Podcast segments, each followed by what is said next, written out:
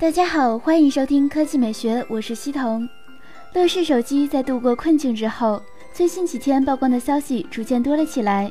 目前基本上能够确定，乐视至少有两款产品即将和我们见面，其中一款就是我们此前曝光的曲面屏新机。该机机身颇为纤薄，音量键似乎也被取消了，并且搭载骁龙八三五芯片以及六 G 大内存，外观设计和配置参数都比较给力。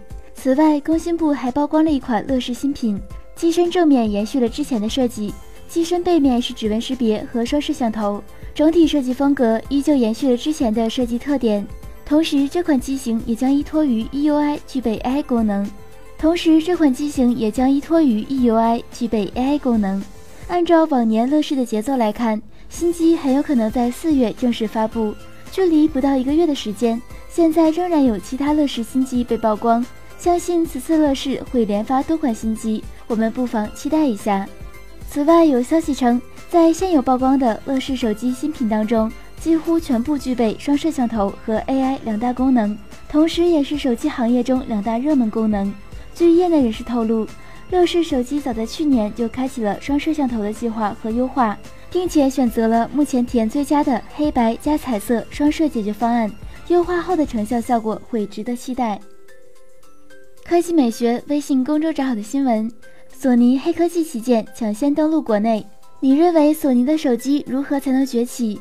百分之三十四选择系统本地优化加强，百分之二十九选择旗舰机降价，百分之十三选择改变外观设计，百分之十一选择高端技术不卖给其他人，百分之五选择加强低端机投入，百分之五选择找实力明星代言。格列评论：大法的工业设计制造水平甩小米几个光年。说像小米三的简直眼瞎。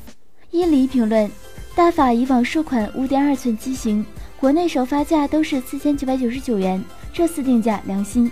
Sleep Beer 评论：原来索尼还在中国卖手机，我竟然都不知道，还以为中国部倒闭了。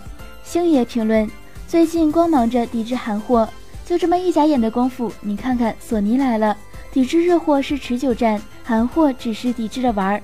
这一天天把我抵制的给忙的，做个中国人真累。听说评论四千七不贵啊，我没入大法之前也觉得这货卖这么贵，入了以后三星苹果凭什么那么贵？谁给他们的勇气？梁静茹吗？那今天的语音就到这里，大家明天见。